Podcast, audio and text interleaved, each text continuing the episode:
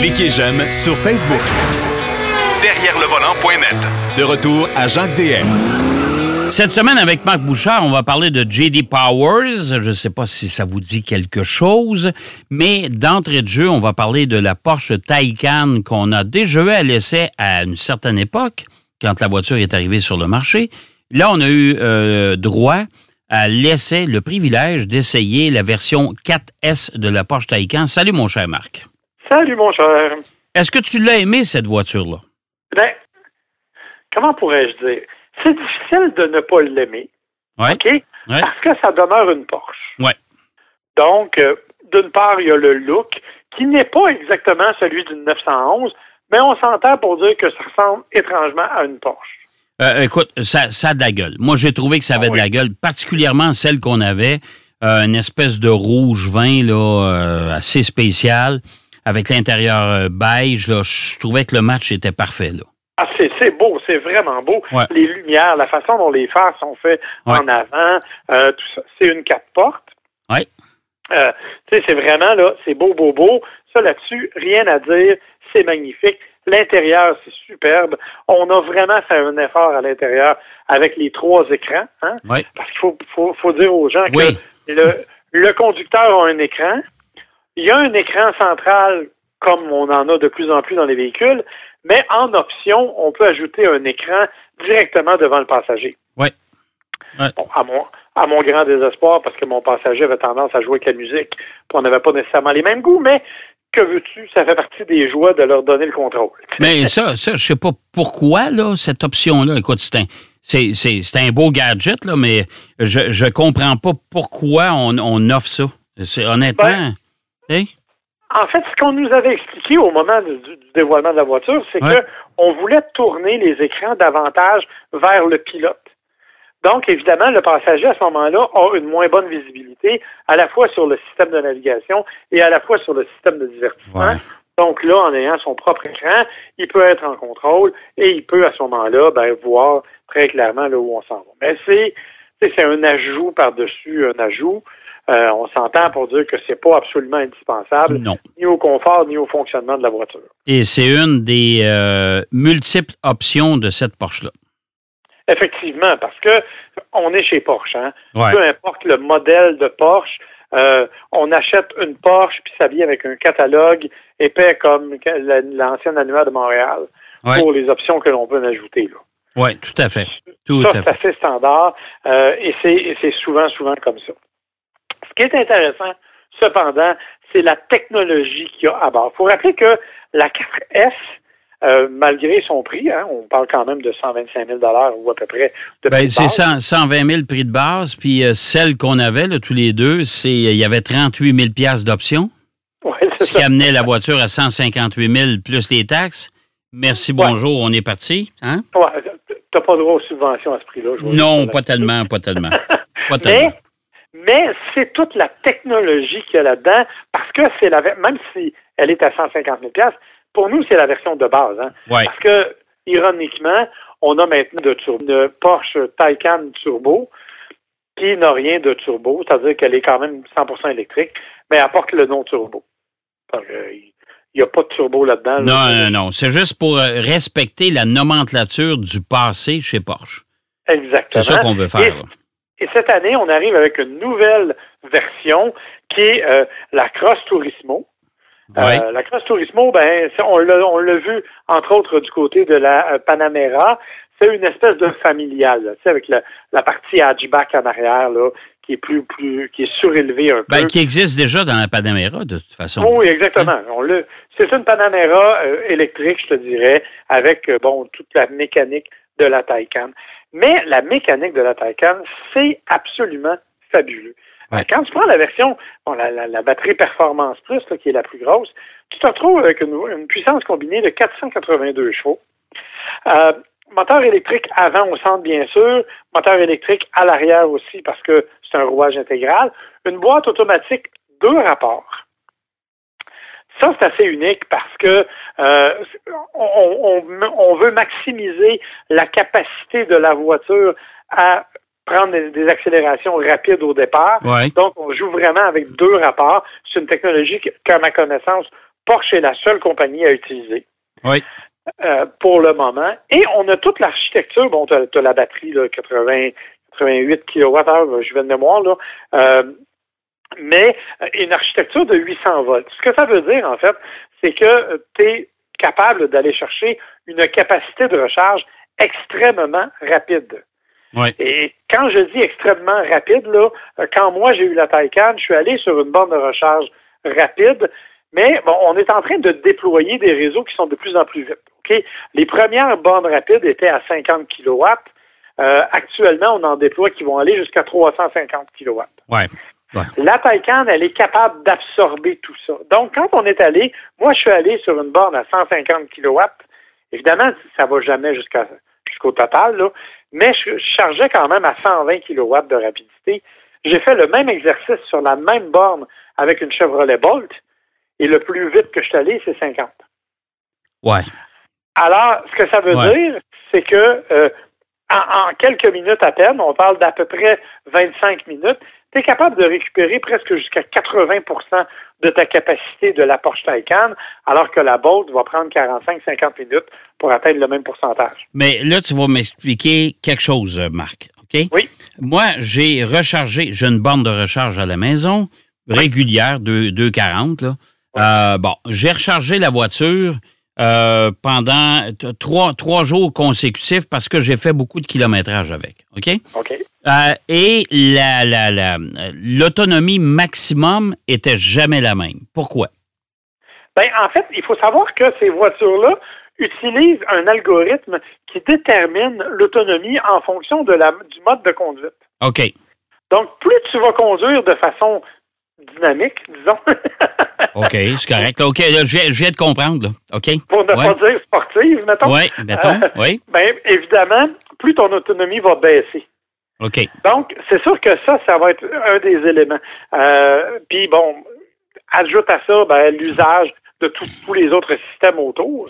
C'est comme n'importe quelle voiture électrique. Évidemment, la Taycan offre une architecture qui est plus résistante à tout ça, puis toutes sortes d'éléments technologiques qui lui permettent de, de, de, passer par-dessus tout ça, mais n'empêche que l'usage, la façon dont on s'en sert, va déterminer l'autonomie. Parce qu'il faut le rappeler, l'autonomie présentée dans une voiture électrique, c'est toujours une estimation. Oui, c'est vrai. C'est vrai. Ce qu'il faut que tu regardes, en fait, c'est le pourcentage de ta batterie. Euh, c'est un peu comme quand tu regardes ton réservoir d'essence. Rarement, en tout cas, moi, ça m'arrive assez rarement, je vais regarder combien de kilomètres il me reste à faire avec ma, ma tank.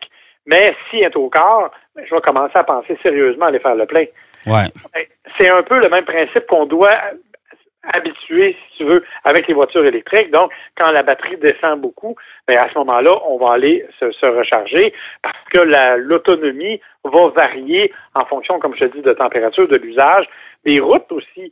Euh, plus tu vas prendre de routes, par exemple, euh, d'autoroute, plus ton autonomie va baisser. Alors que si tu fais beaucoup de villes, à cause de la régénération au freinage, ben tu vas en prendre beaucoup moins.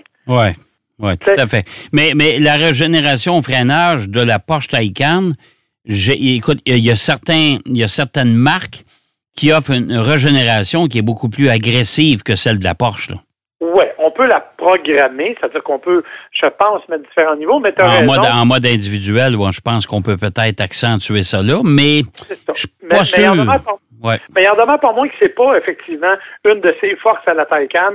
Euh, cette régénération-là au freinage, oui, elle en récupère comme tout le monde, mais c'est pas effectivement une, de, une de ses particularités. Ce qui est vraiment exceptionnel, c'est l'architecture et la façon dont la voiture, dont l'équilibrage du poids a été fait, la façon dont cette voiture-là se comporte, c'est une véritable Porsche qui colle à la route comme une Porsche, tu le sais, euh, tu en as conduit tout autant, sinon plus que moi.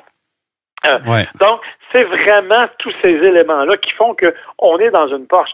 Bon, il y a des affaires qui, que je trouve un petit peu inutiles. On a, par exemple, la possibilité de mettre un son. Parce qu'évidemment, c'est une voiture qui est assez silencieuse. Donc, on nous donne la possibilité de mettre un son. Le problème, c'est que le son qu'on a mis a l'air plus d'une soucoupe volante que d'une Porsche. Exactement. Ouais, ça, je pour le dire. Ouais, tu as l'impression de conduire un ovni, là. Oui, c'est ça. Alors ça, je peux pas dire que ça faisait partie des affaires qui m'ont vraiment fasciné, mais pour le reste, le confort, les suspensions, comme je dis, la stabilité, la tenue de route, les c'est impossible ou à peu près de faire tanguer cette voiture-là, même en virage appuyé. Euh, c'est vraiment une voiture qui est très, très, très solide. C'est une véritable Porsche, aussi sportive que le sont les 911. Mais évidemment, ça vient avec un prix. Euh, oui, mais on ne se cachera pas, Marc, euh, tu sais, vis-à-vis euh, versus une Tesla Model S, moi, je te dirais que la Porsche a bien des longueurs d'avance. Clairement. Clairement. Et au niveau technologique aussi, ouais. on a été vraiment capable d'aller chercher des choses. Euh, comme je t'ai dit, moi, je me rappelle avoir passé une journée complète à écouter et à, voir comment ça avait été construit, cette voiture-là. Et c'est absolument spectaculaire. Toute la technologie, tout le, le souci du détail qu'on a accordé. Comme je te disais, juste, juste la transmission de rapports qui est assez unique en son genre.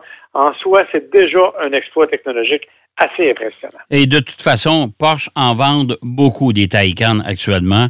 Euh, même les concessionnaires de la marque, euh, moi j'ai parlé avec quelques-uns qui m'ont dit, garde, on n'en a pas, ça entre au compte-goutte, puis au fur et à mesure qu'ils entrent, ils sont vendus. Alors, euh, beau succès pour Porsche, honnêtement, là, dans, le, dans ce créneau-là qui est relativement nouveau, c'est un beau succès. Oui, et attention, ce n'est que le premier pas de Porsche ouais. dans l'électrification, il faut le rappeler. La prochaine étape, c'est l'arrivée du Macan électrique. Ouais. Ça, ça devrait être solidement populaire parce que le Macan est déjà très populaire. Évidemment, il va être beaucoup moins dispendieux. Ça s'adresse à plus de monde. Ouais. J'ai bien hâte de voir ce que ça va donner. On aura des nouvelles très bientôt. Écoute, euh, il nous reste à peu près cinq minutes. JD Powers? JD Power, on le sait, c'est une compagnie qui fait des sondages ouais. et euh, leur, dans différents domaines, notamment dans l'automobile. Et à chaque année, depuis une trentaine d'années, ils font un sondage qui s'appelle l'indice de qualité initiale. Ouais. Okay? L'indice de qualité initiale, ce qu'ils font, c'est qu'ils prennent des voitures au cours de leurs trois premiers mois, ils vérifient si ces voitures-là ont eu des problèmes nécessitant l'intervention d'un concessionnaire.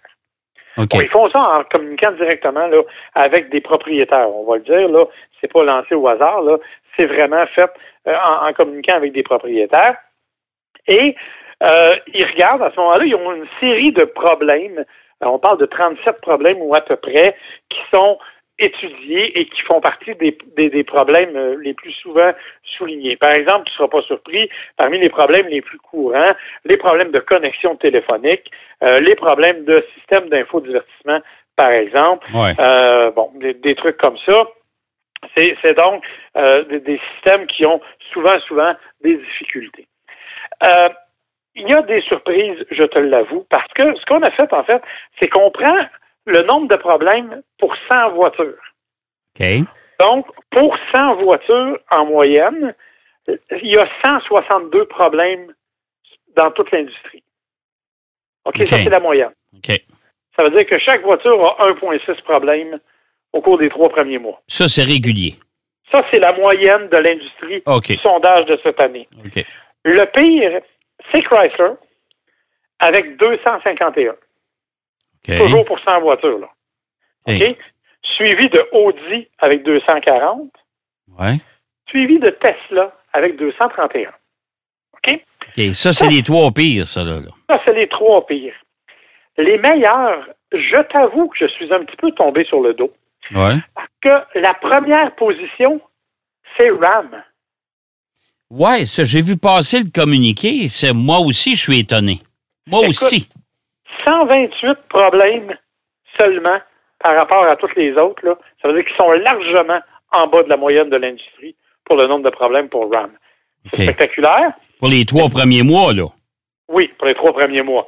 Sais-tu qui est en deuxième position? Non. Dodge. Ben voyons donc. Je te dis, est à 139. En troisième position, c'est Lexus. ben, je suis étonné que Lexus soit en troisième position. Moi, je me serais attendu qu'il soit premier. Ben, Dodge. Ça doit faire 20 ans qu'ils sont premiers avec Toyota. De ouais, puis Dodge, je suis pas tellement surpris parce que Dodge ont des vieux modèles. on ouais, s'entend. Évidemment, hein? on les a, on a eu le temps de les arranger, mais ben écoute, ouais. les autres, là, c'est surprenant. Mitsubishi qui suit. Okay. Nissan. Et là, écoute, tiens-toi bien, Kia, Genesis et Hyundai. Ouais. Sont juste là, immédiatement dans Wow. les top 5, top 6. OK. OK. Ça, c'est ça, ça vient chercher pas mal. Toyota est quand même en bas de la moyenne, mais à peine. Tout comme Ford et, et Jeep aussi. Dans les moins Mais bons. on Toyota, en- Toyota, Toyota, c'est surprenant, là. Oui, oui, oui. Mais dans les autres, écoute, euh, Porsche est à peu près dans la moyenne. Euh, ton ami Jaguar est à peu près dans la moyenne aussi. Oh mon Dieu, ça, je suis étonné. À 164 euh, face à une moyenne de 162. Ouais. Et dans les, dans les moins bons, Mazda, Subaru, Mercedes. Et après ça, ben, Volvo, Volkswagen, ça ne ferait pas de surprise. Sauf que, Mais a Mazda, même Mazda, c'est étonnant. oui, c'est étonnant. Mais le système d'infodivertissement Ben, ça, on ouais. nécessairement le plus efficace. Ouais. Alors, tu sais, il y a beaucoup de problèmes comme ça. On n'a pas seulement fait les marques, on a aussi pris des modèles. Et, euh, chose étonnante, le véhicule qui a reçu la meilleure note de tous les véhicules, c'est la Nissan Maxima. Ah, ben, mon Dieu, je suis étonné. Ouais. C'est celle qui a le moins de problèmes. Parmi les autres gagnants, Hyundai Accent, BMW Série 2, la Kia Forte, la Lexus RC, la Corvette, la Nissan Altima, la Cadillac 7 5, la Genesis G80 et bien sûr la Maxima. Du côté des VUS, encore une fois, Kia qui est là avec la Soul, Ouais. avec le Sportage, quand même, hein? C'est pas rien, et avec le Telluride. Donc, trois, euh, ils ont trois de leurs VUS qui sont classés parmi les meilleurs, ce qui est quand même spectaculaire. Les pires? Nissan, Nissan est là avec Murano aussi. OK. Fait que, on est vraiment là, et le seul Toyota qui fait le classement au niveau des VUS, c'est le Toyota Sequoia. Ben, j'ai mon voyage. Ça, c'est Ouais. surprenant. Ça, c'est surprenant. Écoute, c'est très étonnant, mais c'est un sondage qui est fait auprès de milliers de personnes Ouais. et euh, c'est le nombre de problèmes qu'ils ont eu au cours des trois premières, trois premiers mois. Là, la grande question maintenant, ça va être la suite. Parce que ça, c'est ce qu'on appelle l'indice de qualité initiale. L'autre, ouais. ça va être l'indice de fiabilité. Et ça, c'est fait au bout de trois ans. OK. Ben, ça, ça j'ai hâte d'entendre le dernier sondage. Effectivement, parce que les modèles 2018, c'est ceux-là qui vont être évalués. J'ai bien hâte de voir ce que ça va donner comme résultat. On va s'amuser, mon cher Marc. Merci infiniment. Ça a été bien intéressant. Puis on s'en reparle, bien sûr, comme à l'habitude, la semaine prochaine. Avec plaisir, bonne semaine. Bye bye. Merci. Salut, Marc. Euh, ben oui, déjà, JD Powers, si vous ne saviez pas ce que c'est, ben là, vous le savez maintenant. Euh, pas mal intéressant. Porsche Taycan, ben, on s'entend que c'est une voiture d'exception, mais on voulait vous en parler quand même. Une des voitures d'exception électrique, tout électrique, qui, je pense, est en mesure de faire la, lutte, si on veut, euh, au Tesla Model S. Euh, c'est déjà tout en ce qui nous concerne. J'espère que vous avez aimé ça.